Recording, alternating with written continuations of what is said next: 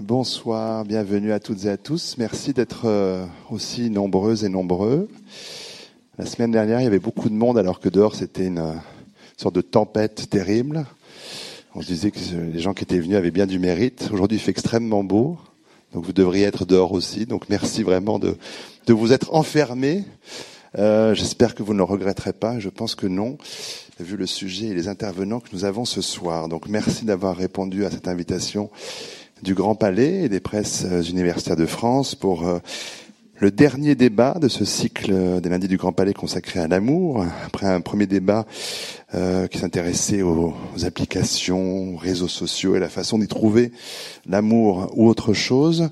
Euh, un second débat qui portait sur les questions de, du couple et du célibat. Ce soir, question posée très vaste, très belle. Peut-on encore mourir d'amour?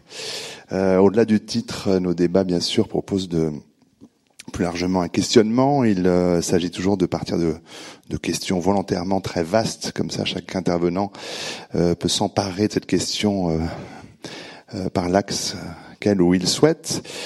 pour commencer, d'ailleurs, je rappelle aux intervenants et aussi au public ici, nous procédons de la façon suivante. Pendant une, heure environ, je mène la discussion à cette tribune, et puis la dernière partie de notre lundi du Grand Palais d'évoluer aux questions du public, aux réactions, euh, le tout devant se terminer précisément à 19h55 puisque les agents du Grand Palais aimeraient finir leur journée à 20h et que donc cette salle soit vide, idéalement à 20h.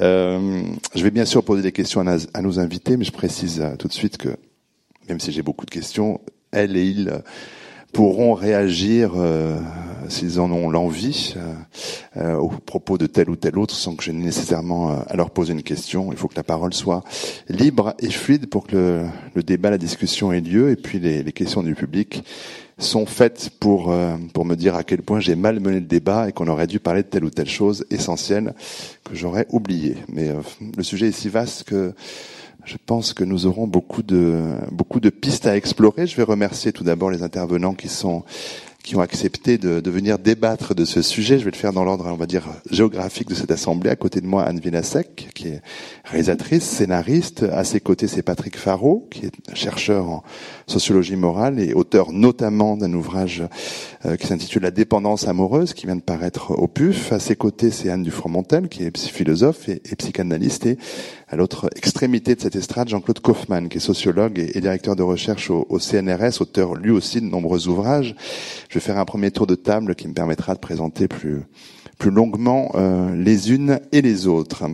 Euh, en commençant par Patrick Faro, euh, chercheur en sociologie morale, je viens de le dire, euh, euh, beaucoup de livres, j'en cite quelques-uns, Ethica, Erotica, Mariage et Prostitution, Plaisir et dépendance dans les sociétés marchandes, Morale et sociologie, c'est une sorte de, de base pour mieux appréhender votre, votre travail, et puis donc tout récemment les dépendances amoureuses dont le sous-titre est très éclairant au regard notre débat, attachement, passion, addiction, euh, comme trois étapes qui peuvent conduire, le cas échéant, à ce qu'évoque notre titre ce soir, mourir par amour. Hein. Peut-être le, quatrième point de ce de ce sous-titre. Ce qui est intéressant également, Patrick Faro, c'est que vous avez euh, euh, précédemment mené une série d'études sur les dépendances aux drogues et autres pratiques psychoactives. Est-ce que l'amour c'est pas la plus dure des drogues?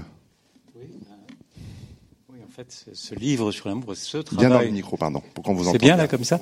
Oui, euh, c'est en fait un prolongement d'un travail que je mène depuis 10, 15, enfin une quinzaine d'années maintenant autour des, des questions de dépendance. Donc il y a, il y a eu euh, bon un, un, travail important sur les sur l'usage des drogues, sur la dépendance aux drogues, avec des, des enquêtes comme on en fait euh, classiquement en sociologie, mais dans lesquelles j'ai aussi introduit ce qui est un peu moins courant en sociologie, les perspectives des neurosciences qui euh, depuis, euh, ça a commencé dans les années 50, mais bon, à partir des années 90, ça s'est intensifié, décrivent de façon très, très détaillée, en particulier avec euh, avec l'usage de, l'imagerie cérébrale, décrivent les, les, zones qui sont impliquées et les mécanismes chimiques qui sont impliqués dans une certaine partie du cerveau qui est la partie avant, euh, la partie frontale, euh, autour de ce qu'on appelle les, circuits de la récompense avec certains.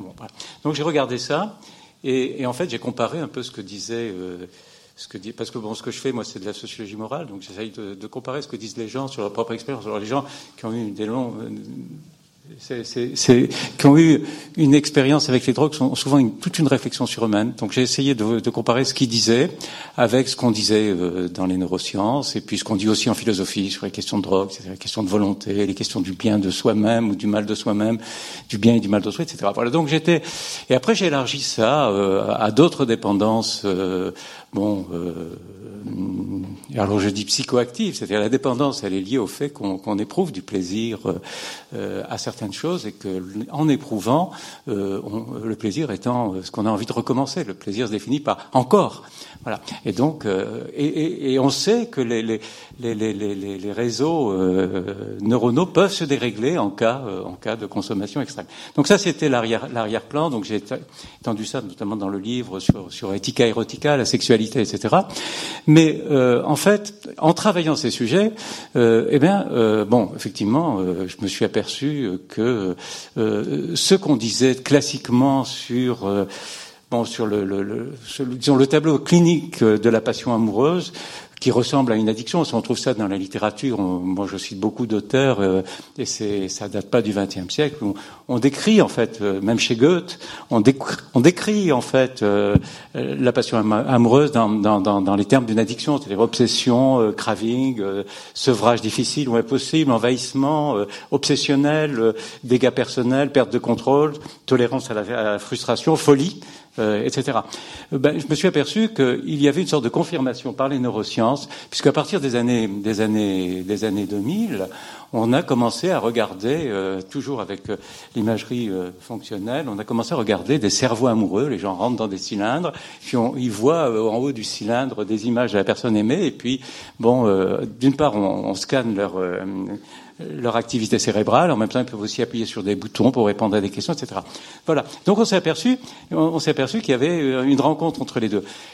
Et bon, donc c'est à partir de ça que j'ai réfléchi, à partir de ça, et puis à partir de, de ce qu'on dit autour de ça. C'est qu'en fait, ce qu'on dit autour de ça, bon, dans les articles que j'ai lus, parce que bon, j'ai regardé beaucoup de films, lu beaucoup de littérature, mais j'ai aussi euh, lu beaucoup d'articles sur le sujet, euh, euh, d'articles scientifiques depuis euh, 7-8 ans. Ce qu'on dit autour de ça, euh, c'est qu'en fait, les la drogue, enfin l'amour, l'amour-passion n'est pas une drogue comme une autre. Bien sûr, elle agit, euh, elle agit sur les mêmes euh, sur les mêmes circuits cérébraux, mais probablement euh, elle serait à l'origine en fait de, de, la fabrication de notre capacité addictive de, ce système de la récompense pour des raisons qui tiennent à la psychologie évolutionniste. Voilà en gros, euh, voilà l'histoire de, ce livre. Je sais pas si c'est. Ben oui, mais ça, ça, ça, introduit parfaitement le sujet parce que là vous avez évoqué effectivement la, la façon dont l'amour agit sur nos cerveaux. On va voir un peu comment on peut repérer ça un peu mieux. Je commence pour une fois par les hommes ce soir et c'est Jean-Claude Kaufmann que je vais interroger euh, pour ce premier tour de table. Ensuite, euh, sociologue, directeur de recherche au, CNRS,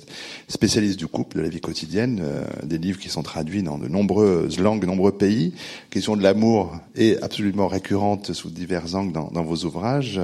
Euh, les rêves de rencontre dans La femme seule et le prince charmant. Euh, la quête sur Internet, d'un partenaire d'un soir ou pour la vie. C'était dans Sexe Amour, euh, les premières heures de la vie à deux, premier matin. Vous auriez pu participer à tous les cycles, à tous les débats de ce, de ce cycle. Euh, un lit pour deux. Euh, j'invite les gens qui sont là à le découvrir. C'est le dernier sorti chez Jean-Claude Lattès, comment le lit est le territoire de, de bataille et de trêve conjugale. mais votre technique de travail repose sur ce que vous appelez l'entretien, enfin vous appelez ce qu'on appelle l'entretien compréhensif. je vais vous citer pour mieux expliquer ça rapidement. Les propos recueillis dans les entretiens ne doivent être considérés ni comme la vérité à l'état pur, ni comme une déformation systématique de cette dernière. Ils sont complexes, souvent contradictoires, truffés de dissimulation et de mensonges, mais ils sont aussi d'une extraordinaire richesse, permettant justement par leur contradiction d'analyser le processus identitaire, donnant des pistes pour repérer des processus sociaux sous-jacents. Alors dans les histoires de couple, pour revenir à notre débat, Jean-Claude Kaufmann, on peut souvent entendre dire si tu me quittes, je meurs. Quelle première réflexion vous inspire cette phrase? Oui, alors. Qu'est-ce qu'il faut entendre, docteur vous, arrivez euh, tout de suite ah bah oui, ça y est. Euh, à la situation la plus difficile. Il y a aussi des bons moments. Hein. Euh, Ce soir, c'est pas le sujet, vous avez remarqué. D'accord.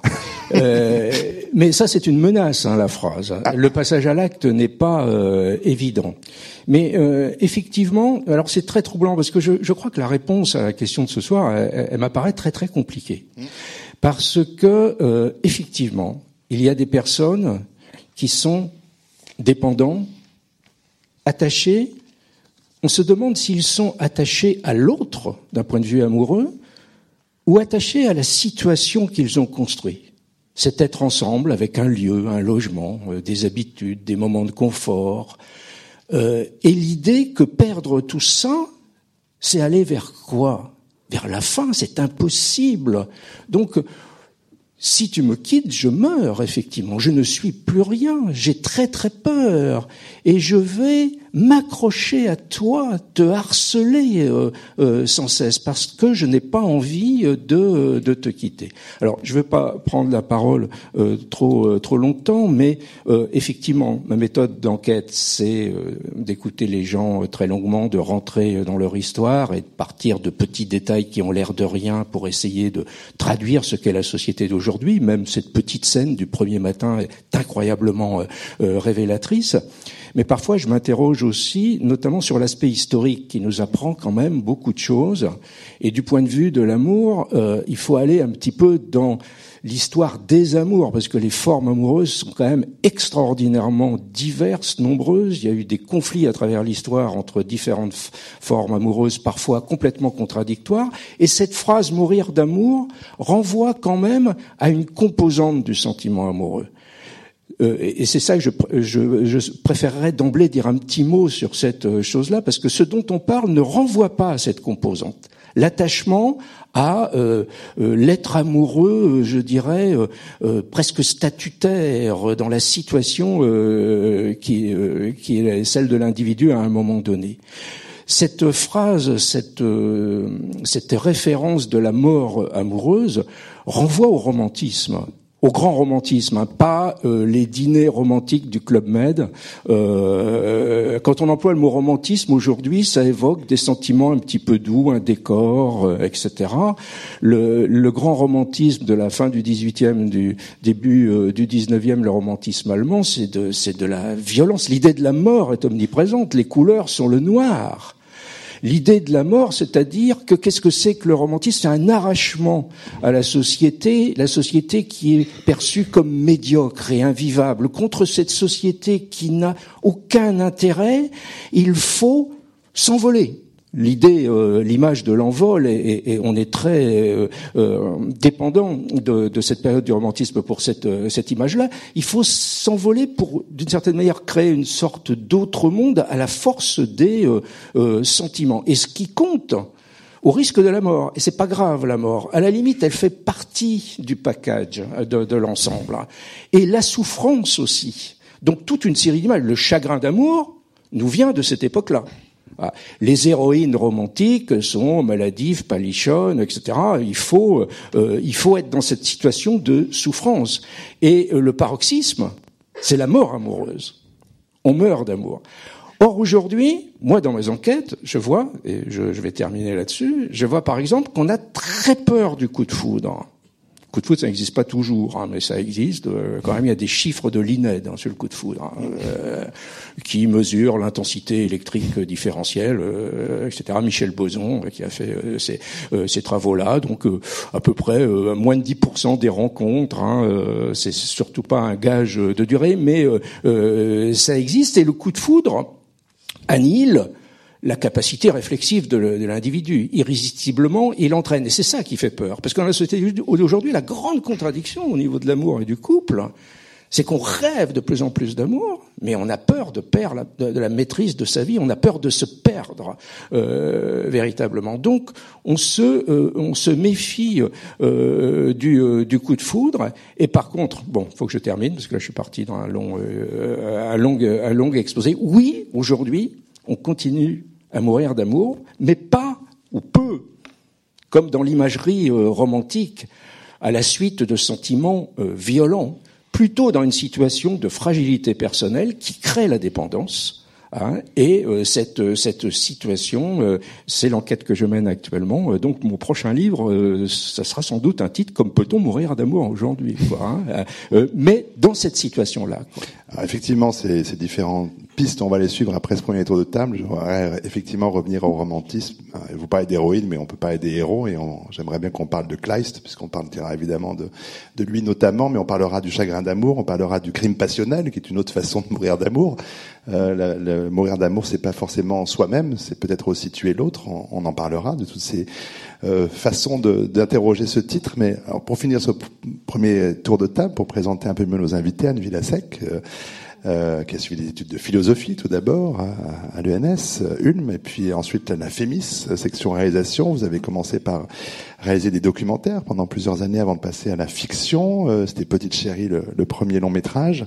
Il y a eu Riviera il Love, dont on parlera peut-être, Weekend aussi, qui nous intéresse sur le chagrin et la difficulté de la séparation. Et puis deux, euh, tout récemment, une fiction pour euh, Arte qui alors porte mal son titre. On verra pourquoi. Deux, c'est pas deux, c'est ça peut être trois. Et là, ça commence évidemment les, les, problèmes commencent. Oui, enfin oui, c'est sont nombreux au départ et dans cette boucle temporelle, c'est une, une, adaptation d'un roman d'Irène Nemirovsky, euh, d'une façon peut-être un peu générale avant de s'intéresser à ces, à ces différents euh, films qui sont les vôtres, euh, alors que ce soit d'un point de vue philosophique, pour en revenir aux premières amours, ou d'un point de vue artistique, l'amour est sans doute l'une des questions, alors avec le sens de la vie, euh, qui nourrit le plus de réflexions et d'œuvres. Peut-être que l'amour est d'ailleurs une réponse à la question du sens de la vie, mais enfin ça c'est une possibilité comme une autre.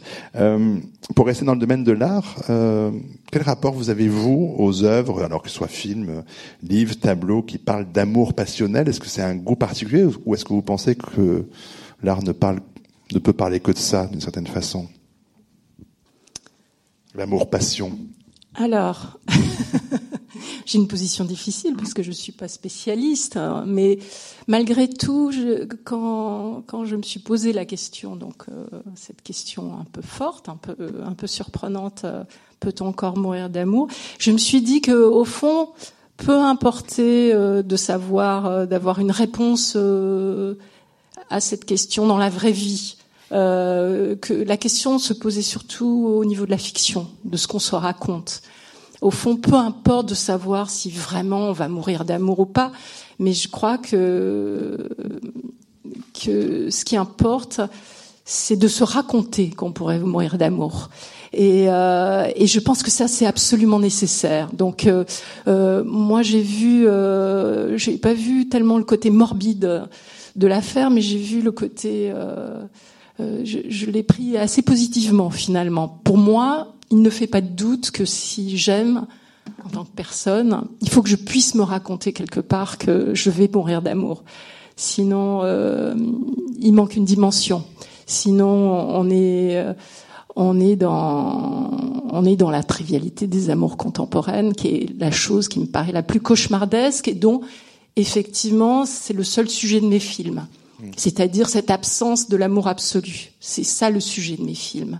Et euh, donc euh, c'est pour ça que je vous ai passé discrètement Il Love parce que Il Love pour moi c'est le cauchemar absolu, c'est-à-dire c'est un monde contemporain, c'est le monde des rencontres euh, sur Internet. Apparemment, vous avez vous avez travaillé là-dessus. On, et euh, on a fait ce débat aussi dans le, en, ouverture du cycle. Et donc c'est euh, c'est un monde où où effectivement on n'est pas dans ce genre de questions, on est dans la pulsion immédiate, on est dans, dans la consommation, dans la consommation, on est dans un espace où euh, rien, le désir ne peut pas se développer, ne peut pas, la, fiction personnelle euh, ne peut pas se développer, donc euh, c'est le cauchemar absolu pour moi. Et donc voilà, week-end aussi d'une certaine manière, c'est-à-dire c'est ce que vous disiez tout à l'heure. Si tu m'aimes, euh, si tu me, si tu me quittes, je me tue. Mais justement, pour moi, c'est le contraire de la passion amoureuse. Hein. La, la, menace, le chantage, euh, euh c'est les amours bourgeoises, c'est le vaudeville bourgeois. C'est exactement le contraire. Donc, euh,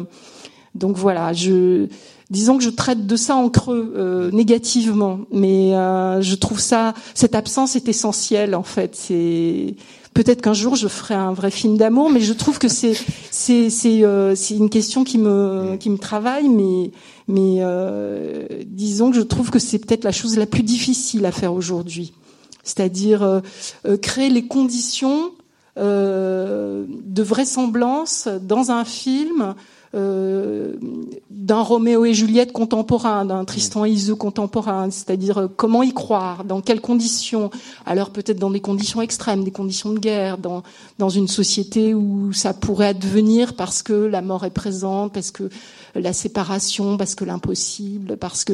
Mais euh, dans la société française où on vit aujourd'hui, l'horizon c'est pas ça.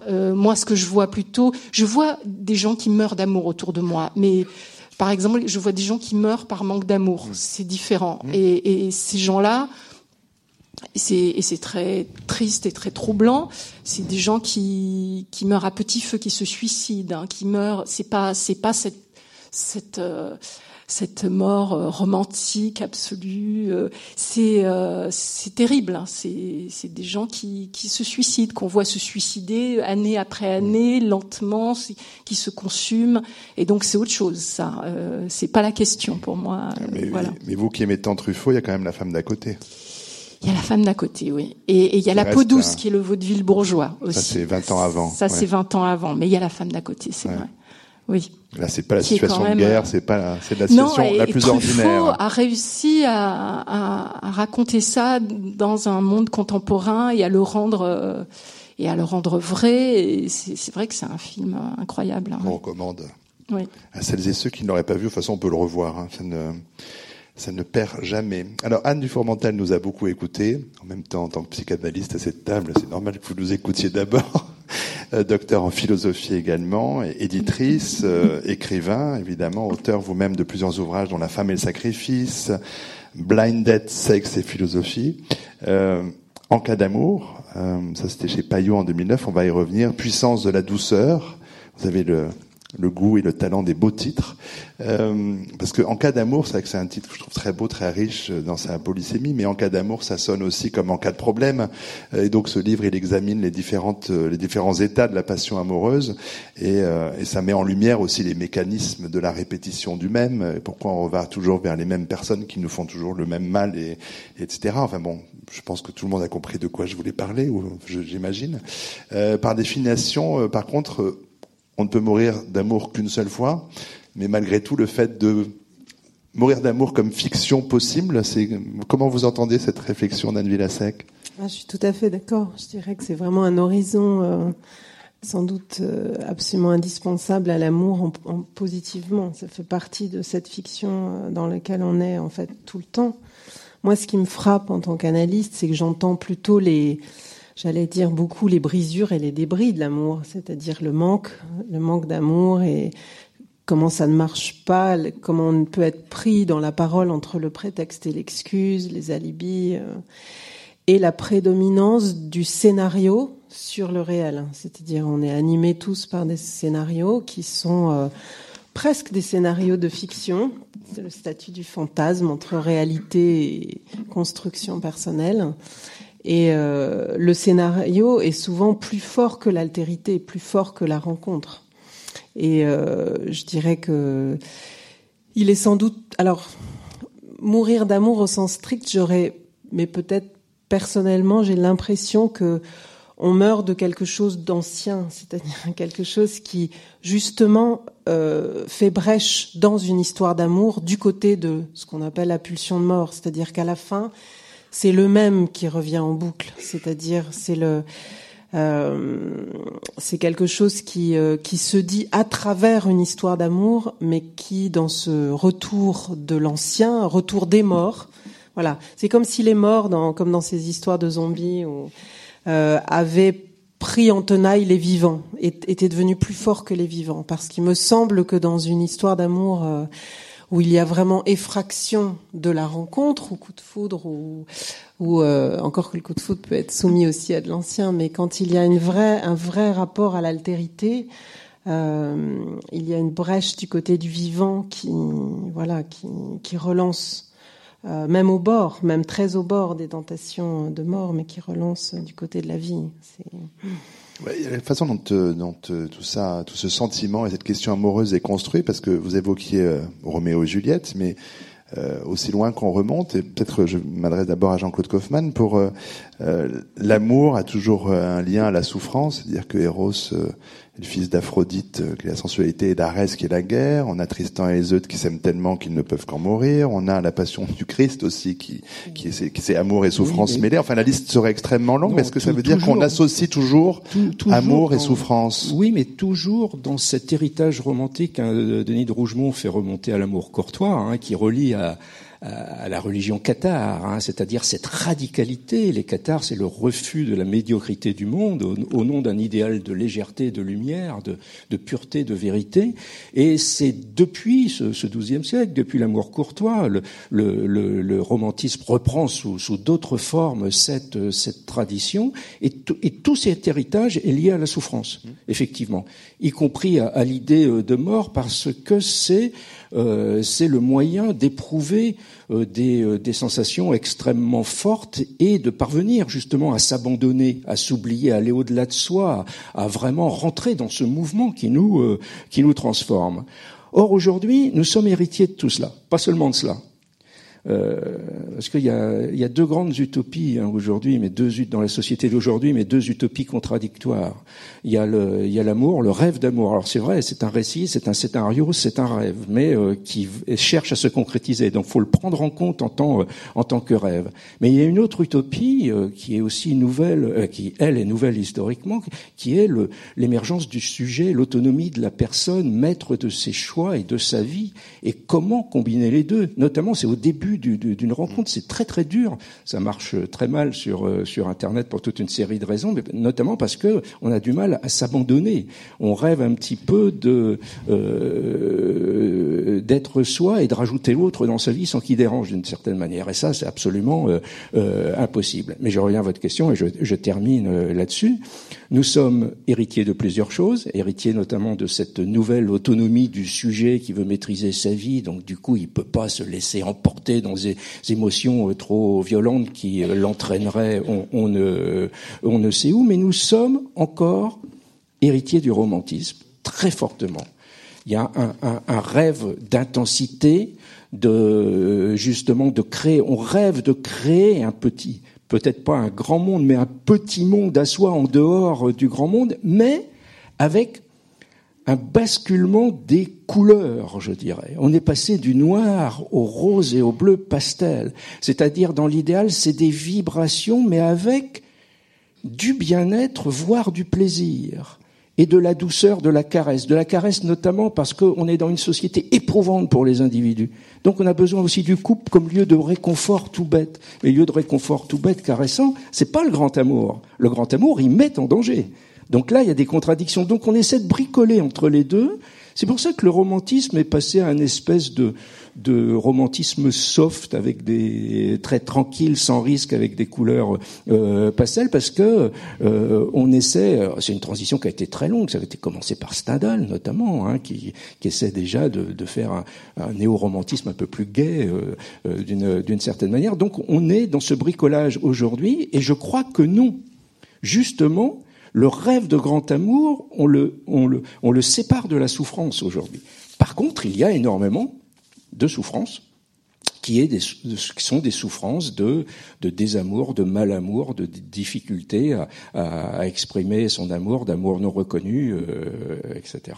Alors je, je me saisis d'une des, une des pistes que vous évoquiez, peut-être on reviendra sur la question précédente, mais Patrick Faro, quand euh, c'est vrai que dans les précédents débats, on parlait de, de l'amour comme d'un bien de consommation, euh, dans une forme d'excès avec les applications et les sites internet dédiés, comme on le voit dans le film d'Anne Villasek, E Love.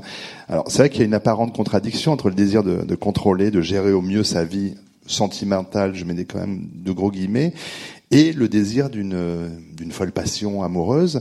Euh, Est-ce que ça veut dire que nous voulons quelque chose en nous veut être dépendant, veut vivre cela? On est disposé à euh, l'être. Avec le micro, s'il vous plaît. On est disposé à l'être. Est-ce qu'on veut l'être? Bon, ça c'est c'est à voir. Euh, quant à contrôler euh, euh, si vous voulez, si on peut parler, si on peut rapprocher la dépendance amoureuse de, des dépendances aux drogues, c'est parce qu'on est, on est précisément dans des situations où on contrôle plus. C'est-à-dire que, par exemple, on sait, on, sait que le meilleur jugement, ça serait peut-être d'en finir. Moi, je suis allé à des réunions de DASA, vous voyez, les dépendants affectifs et sexuels anonymes. Euh, on, la meilleure, la, la, meilleure, le meilleur jugement, ça serait, ça serait d'arrêter, mais on continue quand même. Donc, euh, c'est, et, ça, c'est vraiment un, un qu'on a. Euh, qu'on a effectivement dans, tout, dans, toutes les situations de dépendance. Mais je voulais revenir sur, sur la question, sur la question de, enfin, la question de mourir d'amour. Euh, au départ, je l'ai prise comme une question qui n'était pas une question pour laquelle on attendait une réponse. Mais euh, s'il faut donner une réponse malgré tout, bon, j'ai envie de jouer un peu au sociologue euh, en, en, en, en, vous disant par exemple, en rappelant que bon, euh, les suicides par exemple, euh, les suicides. Alors vous savez qu'ils sont en, aux trois quarts masculins et les, les, les, les, femmes faisant plus de tentatives euh, ratées et, et se suicidant moins justement parce qu'elles se ratent. Mais les les, les, les, les, les, je, je, je, raconte statistiquement c'est imparable. Voilà. Vous savez. bon, passons. Mais euh, c'est très difficile évidemment de savoir pour que, pourquoi les, les, les, les, gens se suicident, hein, parce que on, peut pas scanner justement leur, leur, leur cerveau. Mais euh, ce qu'on sait, c'est qu'on se suicide. Par exemple, en France, on se suicide. C'est la première cause de mortalité des 25-34 ans et la deuxième pour les filles, euh, enfin pour les garçons, la deuxième pour les filles parce qu'elles se ratent. Euh, bon, dans les statistiques, alors les plus brutes, euh, voyez que euh, la séparation de couple est associée à une, sur, une, surmortalité qui est visible dans toutes les statistiques. Et puis vous avez des tentatives dans d'autres pays, au Canada, etc. On a compté par exemple que 60% des suicides des jeunes gens seraient liés seraient liés au, à, des affaires amoureuses. Alors vous l'avez bien dit, il n'y a pas que a pas que les suicides il y a les crimes passionnels. Alors je cite une, une, statistique de la, de la police judiciaire qui, qui estime à, deux tiers à peu près euh, les, les, crimes passionnels parmi les crimes de sang en France qui ont, qui ont, beaucoup diminué. Alors puis quant aux, folies d'amour, on pourrait en rajouter, on, pourrait en rajouter beaucoup. Alors là vous avez, vous avez derrière vous la, la, carte que, que Madeleine Scuderi euh, avait non pas dessinée, ça a été fait par un graveur. Euh, avait Madeleine Scuderi, c'était une précieuse qui avait dans un dans, euh, dans un livre bon, euh, de, l'époque envisagé justement cette carte de tendre. Alors l'idée c'est qu'on part d'une nouvelle amitié et puis par différents chemins on va arriver à la mer dangereuse qui est mais qui est très en, très en haut, hein, euh, qui est le bon le on sait pas très bien c'est le mariage, c'est éventuellement la relation la relation charnelle etc. Euh, et on peut s'amuser. Bon, moi, je me suis un peu amusé à ça en demandant à une artiste de, de, de, de redessiner une carte de temps contemporaine qui va être extrêmement extrêmement différente parce qu'on va partir très vite d'une relation, enfin Eros, Eros euh, et la relation charnelle est très vite au, très vite au début et puis après euh, on va passer, euh, on, on, va aller euh, peut-être plus loin, mais avant il va falloir traverser toute une, zone critique, éthique, thérapeutique. On va aller voir, on va aller voir des pieds, etc. Et puis euh, dans, dans la plus grand, le plus grand nombre de cas, le plus grand nombre de cas, on va retourner. Alors là il y a à droite le, le, le lac d'indifférence. Moi je l'ai remplacé par le l'océan des nouvelles rencontres, puisque bon, euh, comme on n'est plus dans le mariage à vie, mais qu'on est dans, une structure de mariage en série, on peut l'offre par, par, est, est, tout de suite euh, plus importante. Euh, la mère d'inimitié aussi, ça existe, et c'est ce que vous devez avoir euh, en permanence. Et puis, alors, elle n'avait pas prévu quelque chose euh, qui, qui existe encore aujourd'hui, parce que précisément cette disposition à la dépendance amoureuse, elle est, elle est basique, elle a simplement des conditions particulières aujourd'hui. J'ai rajouté le, le, gouffre des folies. Alors, le gouffre des folies, c'est les suicides, c'est les meurtres, et c'est ce qu'on va aller raconter à Daza, et puis c'est tout ce à quoi s'intéressent les nomenclatures psychiatriques. Bon, euh, donc tout ça, euh, tout ça n'a pas disparu, y compris euh, les, les, parce qu'il y a toutes sortes de façons, de façons de mourir. Voilà, euh, j'arrête là sur ce, sur la question de, de, de mourir d'amour. Mourir d'amour, mais vivre ces, cette passion amoureuse. je reviens à ce que je, je, à la façon dont je questionnais tout à l'heure Jean-Claude Kaufmann. Une vie sans amour semble pour tous une vie sans intérêt. Vous parliez de ces de ces suicides à petit feu Anne Villasec euh, tout à l'heure sur la euh, le fait que voilà sans amour euh, on dépérit et en même temps l'amour nous fait vivre plus intensément. Vous voyez le mourir d'amour comme le signe d'une grande vitalité, hein, que je, j'entends bien ce que ce que vous dites là. Je ne déforme pas votre votre pensée, je crois en disant cela. c'est vrai que je voulais passer en revue un certain nombre de de façons d'envisager ce titre. revenir à Kleist, je recommande un film récent de Jessica Hausner, l'allemande, qui s'appelle Amour fou euh, alors qu'il y a une façon de regarder Kleist un peu, une façon un peu presque comique, ce qui est un peu étonnant, mais Kleist, euh, bon, vraiment la figure romantique par excellence, et, euh, et, jugeant ce monde si, si peu intéressant qu'il valait effectivement mieux mourir, et donc chaque fois qu'il rencontre une femme, il demande est-ce que vous voulez bien mourir avec moi? Ce sera tellement, ce sera tellement formidable. Je vous en prie, soyez d'accord, on peut, on peut faire ça très très vite. J'ai un pistolet, euh, voilà. Donc c'est, c'est ce que montre notamment ce film. Bon, et pas que cela. Euh, est-ce que c'est la figure romantique par excellence? Est-ce que c'est celle qui peut qui peut déclencher tous les scénarios, ça, une villa sec, mourir ensemble? Est-ce que c'est voilà l'absolu romantique pour vous? Est-ce que c'est ça que vous aimeriez un jour réussir à, à filmer? Oui, euh, encore une fois, je, je, je pense que l'issue n'est pas forcément euh, la chose la plus la plus fondamentale. C'est vraiment se le raconter. C'est comment on se le raconte ensemble. Euh, euh, voilà, parce que moi j'ai entendu la question euh, dans, dans, le cadre d'un amour partagé, euh, évidemment. Enfin, toutes les problématiques de, de des amours non partagés, je trouve que c'est autre chose. c'est pas c'est pas la mort romantique, c'est c'est vraiment c'est une mort morbide là pour le coup. Euh, et...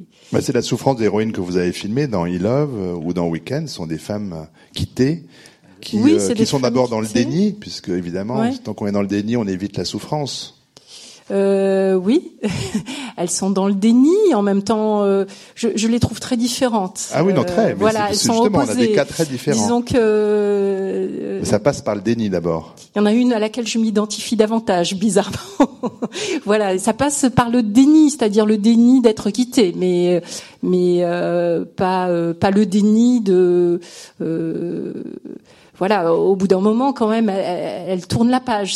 La femme de Ilove. Elle est, elle est quand même, euh, voilà, elle prend la réalité euh, à bras le corps, si j'ose dire, ça lui tombe dessus. Ça lui tombe dessus et euh, Disons que pour moi, en fait, cette situation, euh, la situation d'une femme qui était, la situation, je suis partie d'une situation que connaissaient beaucoup de mes amis. Hein, euh, euh, pour moi, c'était un cauchemar d'emblée, mais je me suis dit, il n'y a pas de raison de prendre ça de manière surplombante ou de le juger a priori, puisque c'est une situation que vivent beaucoup de femmes aujourd'hui. Allons voir ce qui se passe. Donc, euh, euh, pour moi, c'était un film qui a été une sorte d'aventure personnelle puisque je ne hmm. m'étais jamais inscrite sur un site euh, de rencontre. Je ne l'ai pas fait d'ailleurs. Je l'ai uniquement imaginé. J'ai parlé avec des gens. C'est plutôt comme ça que ça s'est produit.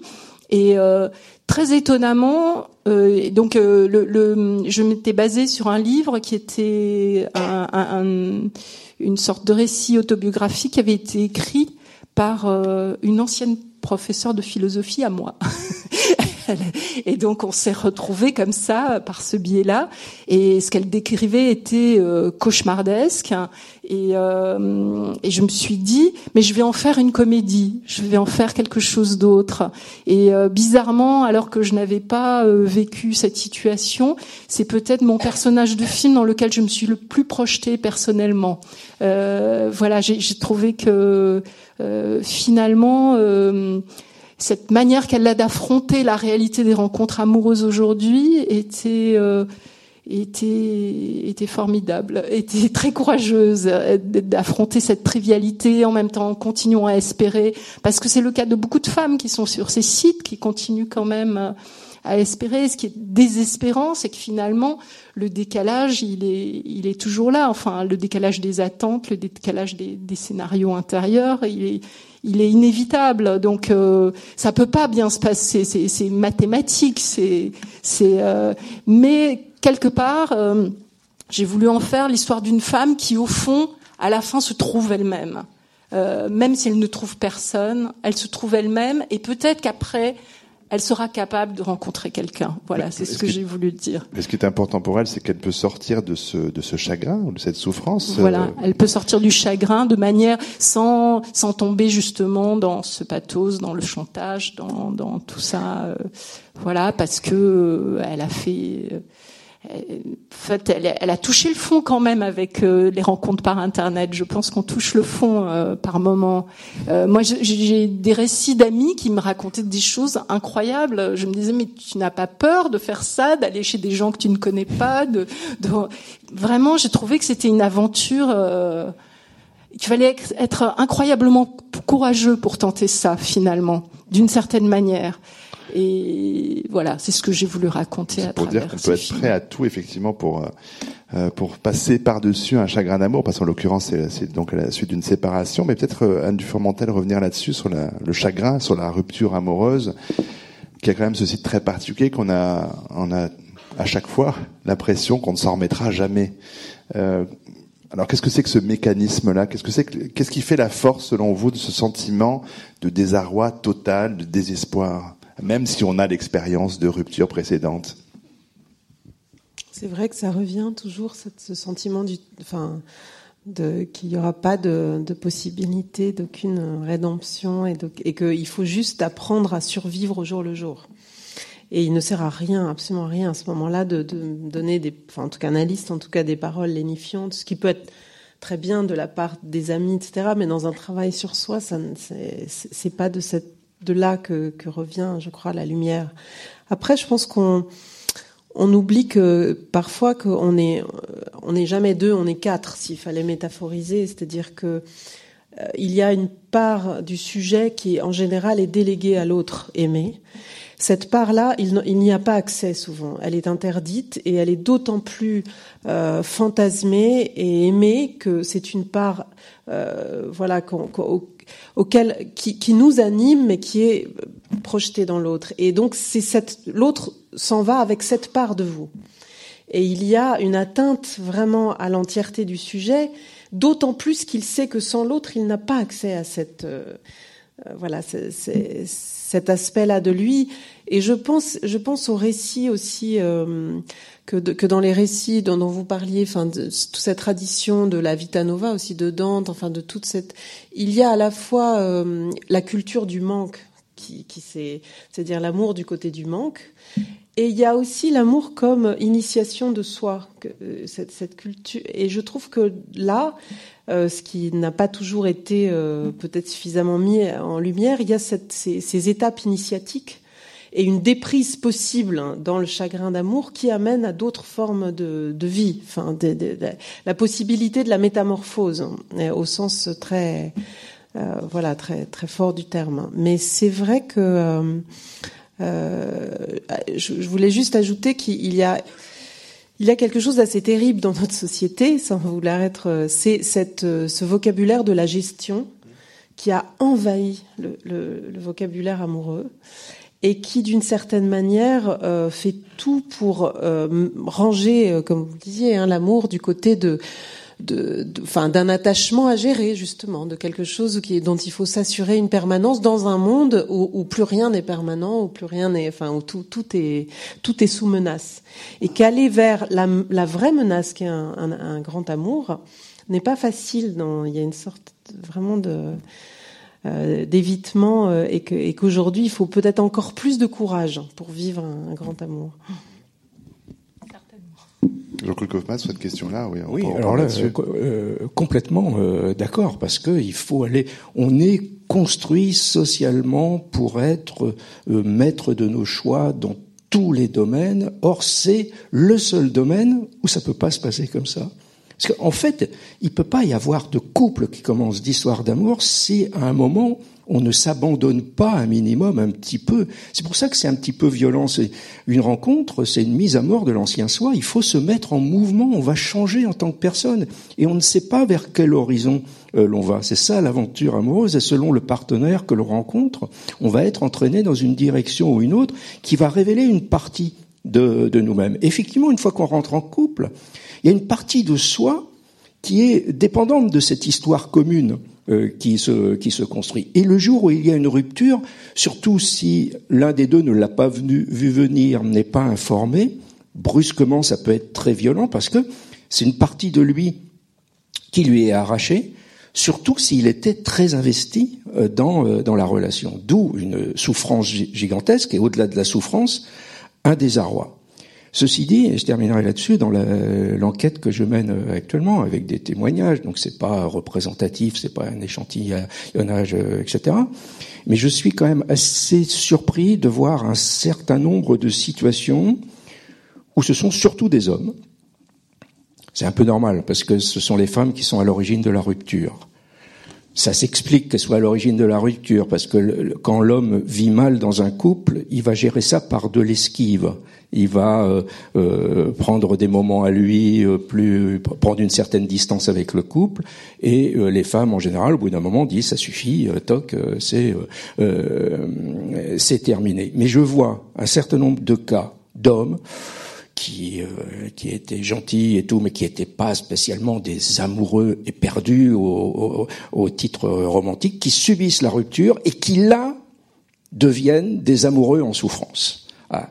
Euh, mais pouvant euh, euh, rentrer dans le chantage, le harcèlement, etc. Mais qui ressentent d'un seul coup leur vie dépend de cette relation. Ils deviennent vraiment des amours. D'où l'hésitation de la, femme en face qui dit mais bon, qui de doigts de penser, t'aurais dû être comme ça un petit peu plus tôt, quoi. Hein.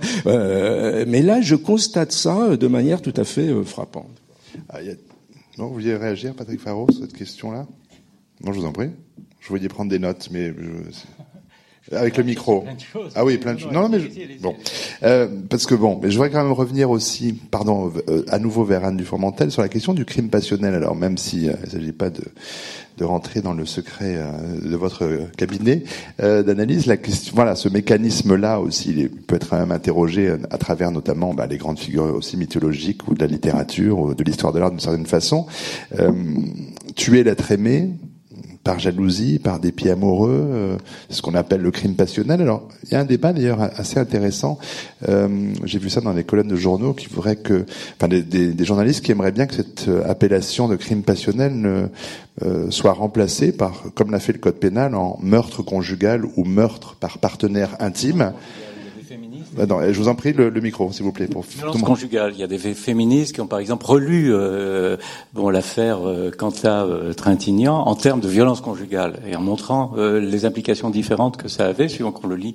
Bon, mais je pense que l'un n'est pas incompatible avec l'autre, en fait. On peut les... Non, mais parce que du coup, crime passionnel tel qu'on le voit dans les journaux ça, et dans les, les, rubriques de faits divers, ça peut effectivement jouer de ce romantisme dont parlait euh, Jean-Claude Kaufmann, et donc du coup, euh, mettre du pastel finalement, là où c'est quand même très noir, justement, à l'inverse. Mais bon, le romantisme. Alors, ce qu'on appelle, en fait, dans... dans...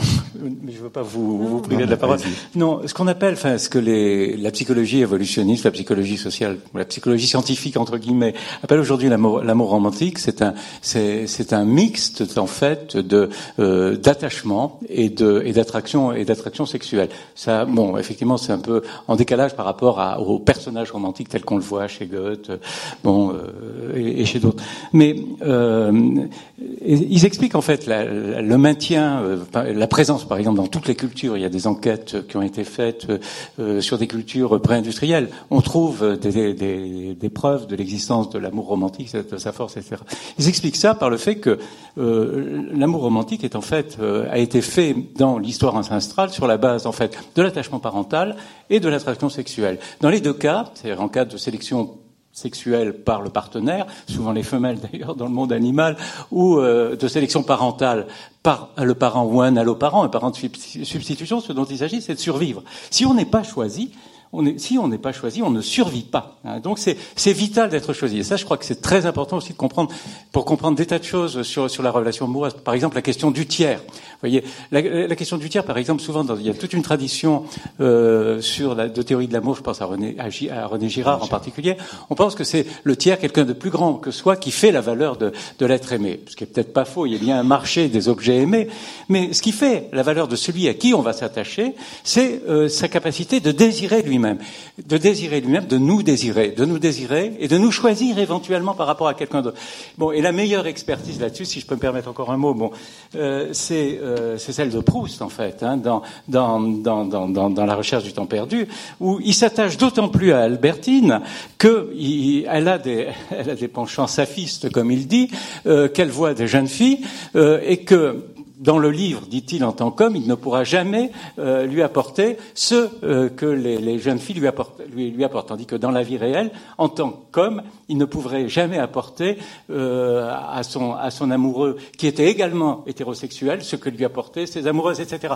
Donc, c'est la question du tiers est, essentielle pour des raisons liées à notre structure d'une certaine façon.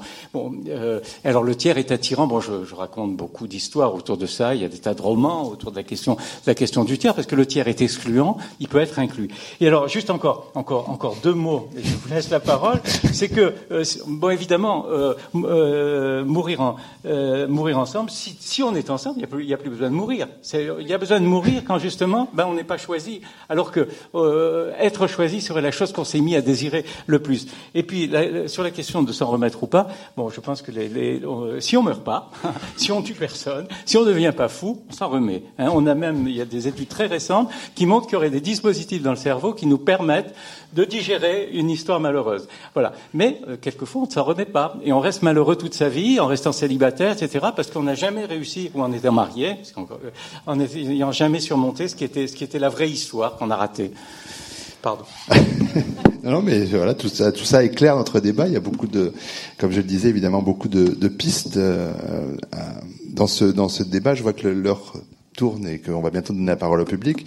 Est-ce que je reviens sur la question du, du crime passionnel, du fond mental Je ne sais pas s'il si vous intéresse particulièrement. Les derniers chiffres que j'ai trouvés sont ceux de 2013 en France. 159 personnes tuées par leur partenaire, selon le ministère de l'Intérieur. 129 femmes, 30 hommes. Hmm. Non, je crois que, en effet, ça soulève beaucoup d'autres ouais. questions. Ouais. Qui est toute la question de la violence, le rapport de l'amour et de la violence, et, à quel point la, violence est banalisée vite, et que dès lors qu'il n'y a plus de limites, euh, euh, toutes les limites peuvent peuvent déraper. Enfin, c'est vraiment parce que le crime pose un fait, mais il y a tous les registres de la violence et c'est difficile de mmh. voilà de parce que du point de vue alors presque pardon mais sociologique il faudrait presque revenir à l'époque des duels par exemple qui n'est plus pensable aujourd'hui mais qui a été banal à une époque donc on pouvait en effet donner sa vie pour une question d'honneur ou d'amour ou de aujourd'hui ça ça l'est plus mais d'une certaine manière on on n'a pas du tout, à mon sens, assez de voies de sublimation euh, d'étapes de la vie, de la, violence, de, l'initiation, on pourrait dire, du passage, par exemple, adolescent-adulte, et que c'est euh, mis en... Parfois, le, crime passionnel écope de ça, de, de, de ces seuils qui n'existent pas, de ces processus de symbolisation qui ne sont pas reçus ou qui ne peuvent pas, et quand ils peuvent se scénariser, se fictioniser, se se, se transporter sur d'autres scènes parce qu'ils incluent presque toujours le tiers, justement. Enfin, on est quand quand il y a crime passionnel, faut chercher. On est toujours trois. C'est, c'est, ça se passe pas à deux en fait. Il y a, y a l'autre ou de la jalousie ou de la société. C'est tous les deux hors du monde ou, ou de. En général, on est trois et, et pourquoi il y a faillite face à ce trois Voilà, qu'est-ce qui Et je, je trouve que ça, ça pose plus globalement la question de que fait-on de la violence? Non, voilà, aujourd'hui. Quoi. Alors, on est dans une époque de dénégation et de perversion fantastique quand même dans le langage. Et donc, euh, et pas que dans le langage, mais donc ça induit beaucoup de beaucoup de choses. Oui, je l'évoque parce que je pense que c'est quand même une des entrées évidemment de du titre de ce débat, mais par rapport à ce que ce, ce que le crime passionnel peut représenter, j'aurais interrogé Jean-Claude Kaufmann dans un instant, mais Anne Villasec, est-ce que c'est quand on est aussi scénariste comme vous l'êtes, est-ce que c'est voilà, est-ce que c'est une figure dont dont vous vous méfiez, à laquelle vous faites attention, euh, parce que là où on voit le plus de crimes passionnels, c'est dans les romans et dans les films, heureusement, euh, plus que dans la vie en proportion. Oui, moi j'ai une position assez euh, assez en retrait. Le crime passionnel me fascine beaucoup moins parce que effectivement, comme vous l'avez dit, euh, et les chiffres sont parlants. Euh, ce qu'on déguise comme crime passionnel, parfois, c'est une espèce de possessivité monstrueuse. C'est c'est euh, c'est tout toute cette violence euh, conjugale euh, qui me paraît l'extrême opposé du romantisme et qui me paraît une une folie de possession qui est qui n'a rien à voir avec l'amour.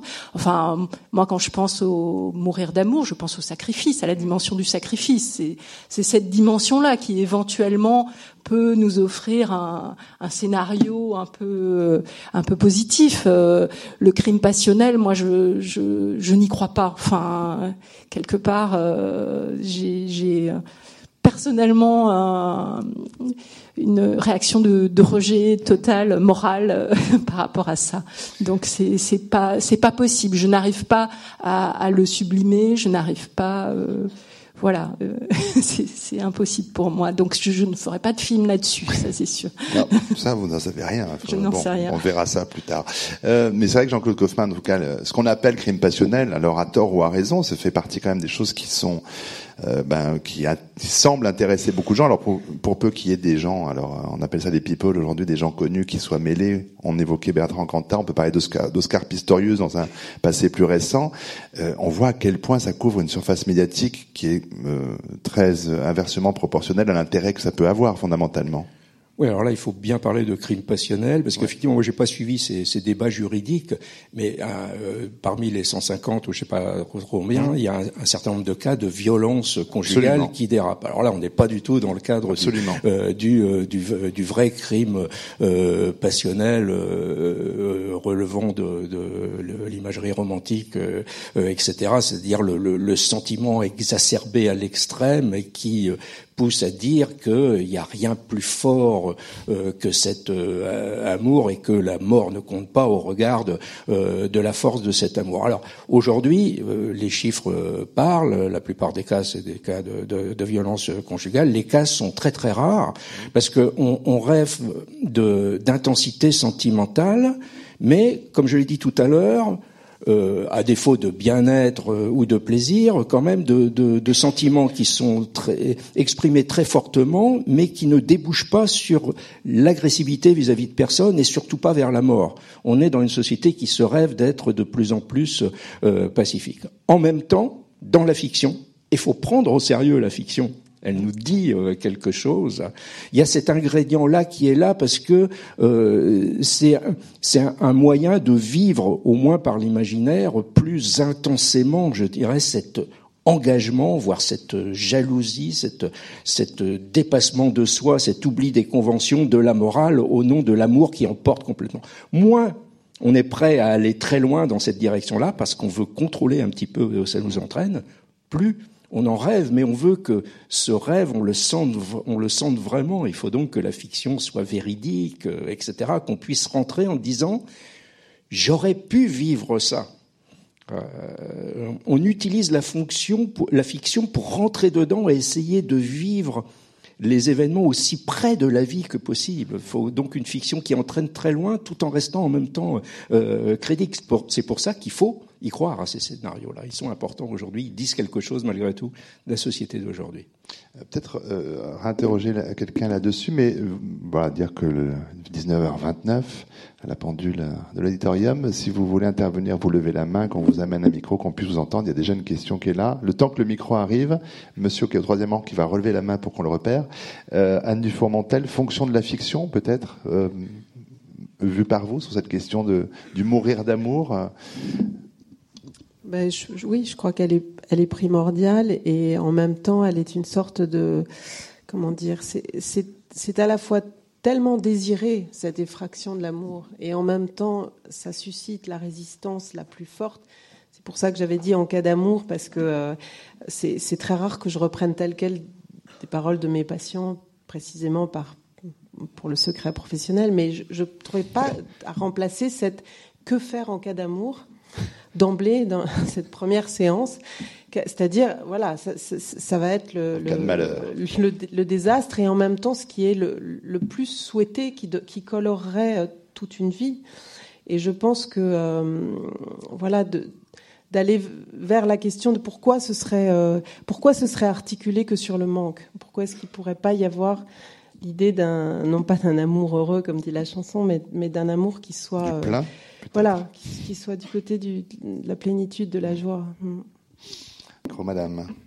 Euh, bonsoir. Je voulais juste, je voulais, enfin, la, question que je me posais, c'est est-ce que l'amour ne serait pas justement un sentiment euh, pseudo-égocentrique, narcissique En fait, est-ce qu'on n'aurait pas besoin de se sentir aimé pour pouvoir, euh, enfin, s'aimer ou alors accepter, enfin, ou alors rêver à une histoire ou justement entrer dans la fiction d'amour romantique et voilà.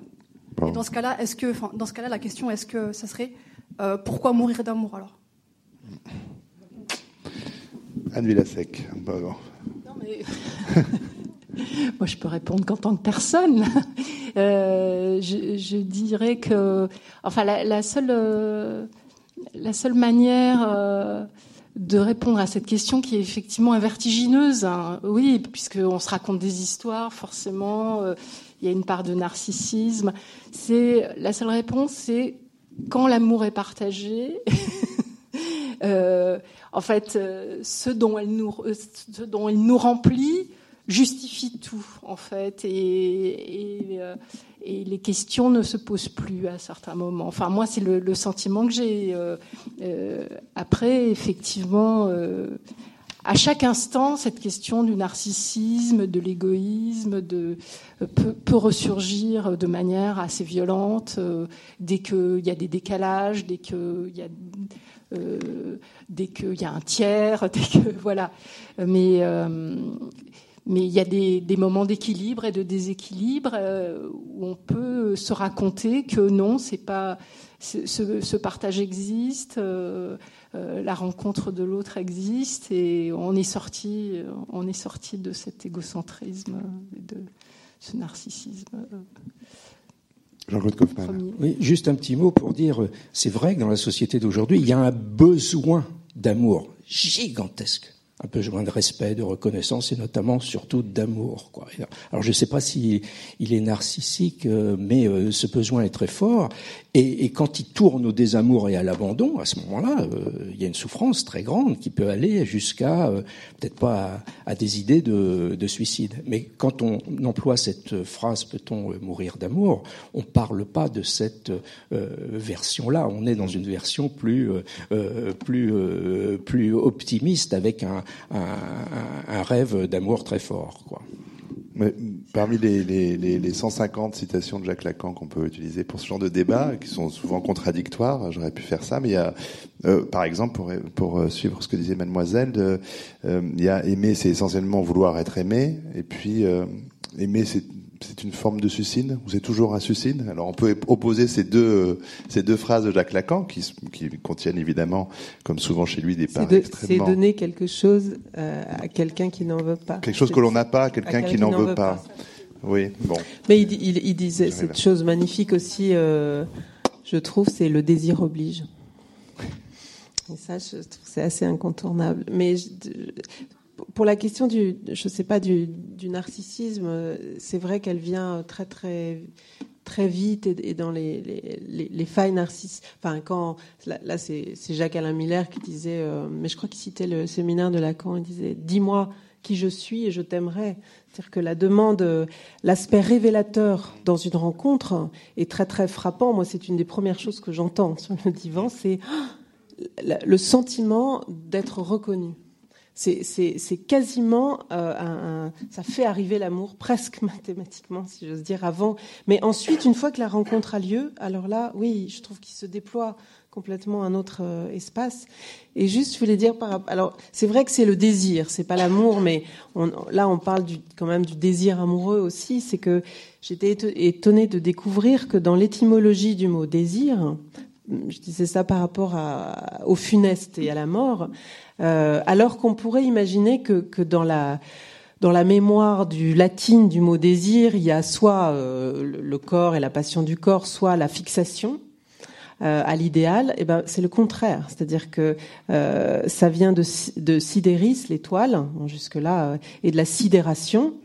Et, qui, qui, arrête. Et la sidération en latin, c'est vraiment l'insolation mortelle. Hein. C'est ce qui fait qu'on va mourir de, de, la lumière de l'astre.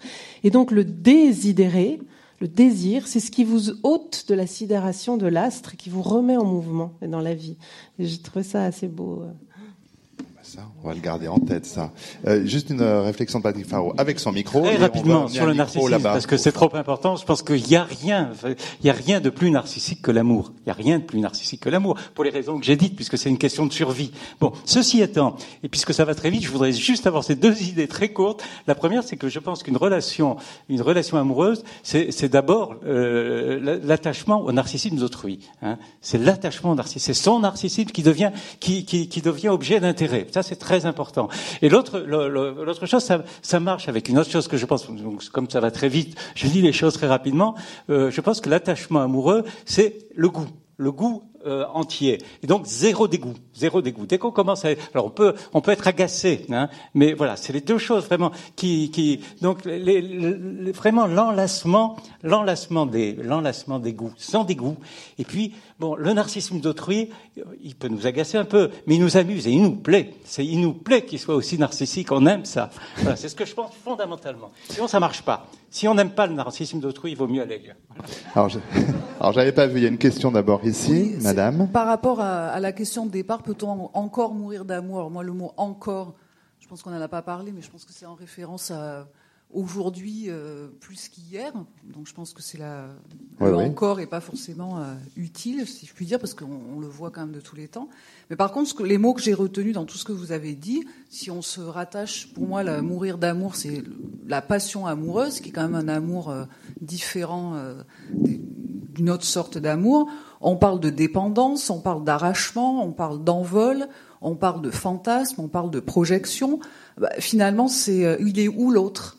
Enfin, je veux dire, c'est vraiment une, la passion amoureuse, c'est une passion, c'est par rapport à soi-même, c'est plus euh, pour moi une forme de, de révolution personnelle à un moment donné dans une vie, parce que les passions amoureuses, finalement, il n'y en a pas euh, dix dans une vie. Il peut y en avoir une, il peut y en avoir deux, mais c'est toujours un amour de circonstance. Juste pour euh, finir par rapport à la passion, par rapport à la passion amoureuse, euh, oui, on meurt après chaque passion amoureuse, mais on meurt soi. Dans, euh, pour voilà, puisqu'une passion amoureuse, par définition, elle n'a pas de d'avenir. Là, on pourrait oula, relancer le débat. Je ne sais pas si quelqu'un puisse faire une courte réponse et qu'on puisse faire passer les, les micros. Mais c'était plus une intervention. D'ailleurs, madame, on peut y Courte réponse dans le code Kaufmann, parce que deux, trois personnes qui voudraient s'exprimer. Non, alors, euh, vous dites, euh, on a surtout entendu parler de l'individu lui-même et pas de la personne qui est, euh, qui est aimée. Alors, effectivement, il y, a, il y a beaucoup ça dans la société d'aujourd'hui. Je prends mon enquête sur le, le premier matin, des fois, des histoires qui commencent comme ça, après une fête bien arrosée. Il y a beaucoup de situations comme ça en dehors des rencontres sur Internet. Et puis, au premier matin, il y a, il y a un peu le, le, bilan qui doit être très vite fait. Qu'est-ce qui se passe? Comment On découvre qu'il y a une autre personne et il y a une autre personne. Il y a même dans un cas, euh, il ne se rappelle plus exactement qui c'était, mais bon, c'était un peu caricatural. Et là, c'est très intéressant parce qu'il faut faire très vite, parce que ça peut engager la relation dans un sens ou dans l'autre. Et comment ça se passe? Les protagonistes se mettent à l'écoute d'eux-mêmes pour sentir s'ils se sentent bien dans cette nouvelle transformation qui est la leur. Ils sont déjà partis dans une histoire, et ils se mettent à l'écoute d'eux-mêmes. Donc le soi est très présent dans les relations, mais c'est un soi relié à l'autre malgré tout, et qui peut être très attentif euh, à l'autre. Par contre, l'oubli de soi total, euh, aujourd'hui, on n'est pas dans ce cas de figure. Euh, là. Il y avait quelqu'un qui a un micro au fond, allez-y. Oui. Bon, bonjour, donc, je suis Amina Nuiwa. en fait, bon, dans la question, c'est vrai, euh, ce qui est, ce qui est, euh, ce qui est euh, sous-jacent, c'est que il y a une évolution donc des relations, et c'est si on se pose la question si ça existe encore aujourd'hui, c'est que apparemment, enfin c'est pas apparemment, c'est certain, ça a existé. Euh, précédemment dans d'autres époques et notamment à l'époque du romantisme et qu'aujourd'hui on a l'impression que euh, les relations ont changé, elles sont, je crois, un peu plus édulcorées et que c'est ce que vous abordiez, euh, notamment Monsieur Kaufmann, en disant que ça a évolué avec Stendhal, etc., et qu'aujourd'hui, euh, euh, voilà, on, meurt peut-être peut-être moins d'amour, enfin mis à part les crimes passionnels qui sont pour moi pathologiques. Donc, enfin, ma question est de savoir, enfin, pourquoi ça a justement évolué? Je veux dire, qu'est-ce qui fait que dans la société actuelle, les relations ne sont plus aussi passionnelles et que et voilà, est-ce que ce n'est pas voilà cette société qu'on veut créer sans risque ou peut-être cet excès d'égo, d'égocentrisme et voilà. Merci. Merci. Alors moins passionnel, je sais pas, mais enfin avec des, des, des conséquences euh, morbide moindre. L'interdiction du duel, ça, évidemment, ça, ça, permet quand même de, de, de, réduire le nombre de mortalités. J'ai juste envie de dire en 10 secondes, moins passionnel, oui, mais pas moins émotionnel et moins sentimental. Hein. On est dans une société un peu pragmatique où le sexe est omniprésent, etc. Euh, presque, euh, la sexualité est presque devenue un loisir euh, comme comme les autres. Mais il y a un rêve d'amour un rêve d'amour euh, sentimental qui est extrêmement fort euh, aujourd'hui. Euh, par contre, pas quand il se rejoint avec l'idée de, de, la mort, de la souffrance. Ça, ça fait beaucoup moins envie aujourd'hui. Si vous allez au cinéma, vous verrez plein d'histoires d'amour-passion. Et donc, bon, je pense que c'est quelque chose qui existe. Euh, et d'autre part, euh, pour ce qui est des, amours qui durent, si vous regardez autour de vous, vous verrez des couples qui durent. Alors ils ont différentes façons de, durer. Ils peuvent durer, euh, enfin, qui vieillissent aussi, parce qu'on n'est pas. La passion, c'est pour les jeunes d'une certaine façon, on pourrait dire. Mais les gens vieillissent ensemble. Hein. Ils, vieillissent comme partenaires, ils vieillissent par routine, ils peuvent vieillir aussi comme vieux amants. Donc ça, c'est. Je cite au début du livre le, mythe de Philémon et Baucis, hein, qui était un très vieux couple qui avait trouvé des dieux qui étaient chassés de partout et qui ont, qui ont, qui ont accueilli ces dieux dans, dans leur maison. Ben, ce, mythe continue à fonctionner dans l'imaginaire au début et il peut ensuite se réaliser euh, euh, chez les couples qui ont, qui, ont, qui, ont, qui ont, échappé, disons, euh, à tout ce qui avait lieu avant. Quelqu'un a un micro, mais je ne sais pas qui et où. Allez-y, je ne sais, je vous vois pas bien en fait. Hein. Je ne sais pas qui a le micro. Bonjour, bonjour. Euh, je voulais savoir si, donc, si l'amour euh, peut tuer, est-ce que l'autre peut être tenu aussi responsable euh, de la mort de l'autre? Est-ce qu'il a un devoir aussi de ménager ses sentiments, même après la rupture, pour éviter ça? Ça rejoint la question de monsieur. Comment ménager l'autre pour ne pas le faire mourir d'amour? Je résume à grands traits quand même, mais c'est de ça qu'il s'agit, la souffrance infligée. Oui, mais quand il y a du chantage, c'est très compliqué comme question. Hein. Du chantage affectif et à la souffrance. Patrick Faro. En général, la partie forte, la, partie forte veut ménager la partie faible. La partie qui aime le moins veut ménager la partie faible. Bon, euh, alors, euh, en lui faisant partager, il y a un film, terrible d'une cruauté extraordinaire d'Agnès Varda qui s'appelle Le Bonheur. Hein, il a une jeune, euh, le héros Jean-Claude Drouot a une jeune, a une jeune femme. Il en rencontre une autre tout aussi, tout aussi jolie. Il l'aime tout autant. Il veut partager ça avec, avec sa jeune femme, qui est tellement, qui est tellement envahie par ce bonheur qu'elle lui, qu'elle lui accorde tout. Et puis pendant qu'il continue euh, son, son, sa petite sieste de bienheureux au soleil dans, dans, un sous-bois, elle se jette dans, le, dans, dans les temps à côté. Oui, c'est à Glaven et Célisette de Metterlinck aussi. C'est l'idée de la partie forte. Là, c'est un garçon, mais ça peut être aussi une fille. Oui, c'est un, pour le coup un, ressort de récit très fréquent. Allez-y. Je ne sais pas qui a le micro, monsieur. Bonsoir. Euh, je voudrais revenir sur la, bien dans le micro parce qu'on vous entend pas bien. La différence homme-femme. Si vous, avez parlé de 120, en gros, enfin 120 femmes euh, euh, assassiné pour 30 hommes, en gros. Oui, je crois que c'est ça. Enfin, c'est les chiffres de 2013, oui. Est-ce que euh, bon, ça vient du fait que la femme quitte plus avant l'homme Est-ce que ça vient du fait que l'homme l'accepte moins? Ou est-ce que, ça vient tout simplement du fait que l'homme est plus musclé que la femme? Voilà, Merci. alors, on va ce comportement. Là, ça se croise avec les chiffres de la violence conjugale, c'est ce qu'on a dit tout à l'heure. Et là, il y a plus, il y a aussi des, des femmes qui battent leur homme. Hein. Il y a, à peu près les mêmes, c'est dans les 10% à peu près. Mmh. Hein, mais euh, il y a quand même 90% de, de violence masculine sur les femmes. Quoi, hein. Mais rien ne dit que ce sont des, des hommes quittés hein, qui, ont, qui ont tué. Euh, rien ne le dit dans ces chiffres. Donc, euh, c'est une autre question, en fait. Mmh. Absolument. voilà. en général, la violence conjugale, euh, il y a, y, a, une dépendance affective très forte. C'est pas c'est pas dans les cas euh, d'hommes quittés euh, que les hommes assassinent. Allez, avant de quitter cette salle, une dernière intervention. Oui. Parce qu'il 53. Quelqu'un a un micro déjà, pardon. Ouais, merci. Excusez-moi. Euh, vous avez parlé tout à l'heure de dépendance amoureuse et j'ai cru entendre aussi dépendance affective qui peut amener donc à mourir d'amour puisqu'on ne peut pas vivre sans l'autre. Comment cette dépendance arrive? Alors vous pouvez lire les livres de Patrick Faro, d'Anne Dufourmentel, déjà. Euh, ça, ça, prend des livres à, parler de cela, Anne, peut-être? Je crois que ça, Ça s'origine souvent avant, c'est-à-dire qu'il y, y, a des, il y a des terrains aussi à la dépendance, il y a des failles plus ou moins grandes, euh, narcissiques, autres, qui, qui, peuvent aussi prédisposer à ce qu'on appelle l'emprise. Et euh, souvent, quand on retrace les contours d'une rupture ou d'un chagrin amoureux, on, on, peut faire toute une géographie qui, qui remonte à, à d'autres sources et ça touche assez vite le le désir, le choix de vivre aussi d'un individu, d'un être, et comment il peut supporter euh, l'altérité, le rapport à, autrui. Hein. Allez, la toute dernière question, madame, qui est Tony temps. Très rapidement. Non, moi, ça va être très très court. Avec le micro. Allez-y, allez-y, allez-y, allez-y. Je vous en prie. Euh, non, moi, en fait, c'était juste, ah, bah, j'étais très surprise qu'on parle de la, de mourir d'amour que de façon un peu négative, parce que euh, y a aussi des cas, alors un peu exceptionnels, euh, où, comment dire, il y a des morts d'amour un peu héroïques, c'est-à-dire on meurt d'amour pour l'autre et pas contre l'autre ou en rupture de l'autre, et on n'a pas, on n'en a, pas vraiment parlé. Voilà, il fallait pointer un manque. Il y en a plein, hein, plein d'autres sujets. Je, peux vous, je vous aurai mes, ma préparation. Madame. Alors moi, je crois que ça va être le, mot de la fin. Ça tombe bien. oui, et ça va être très court. Et euh, c'est... Oui, ça, ça, va là Là, c'est mieux. Euh, c'est une citation de Champfort que je trouve formidable parce qu'il a dit euh, Jouis et fais jouir autour de toi sans te faire de mal, ni à toi, ni à personne autour de toi. Ceci est ma philosophie de la vie. Et c'est Michel Onfray qui a repris ça. Et je suis tout à fait d'accord avec ça. Jouir sans faire de mal autour de toi. Écoutez, c'est une conclusion comme une autre. J'en ai quelques-unes en réserve. mais celle que je, la véritable conclusion, c'est de remercier les quatre intervenants ce soir et le public nombreux présent. Merci à tous et à toutes.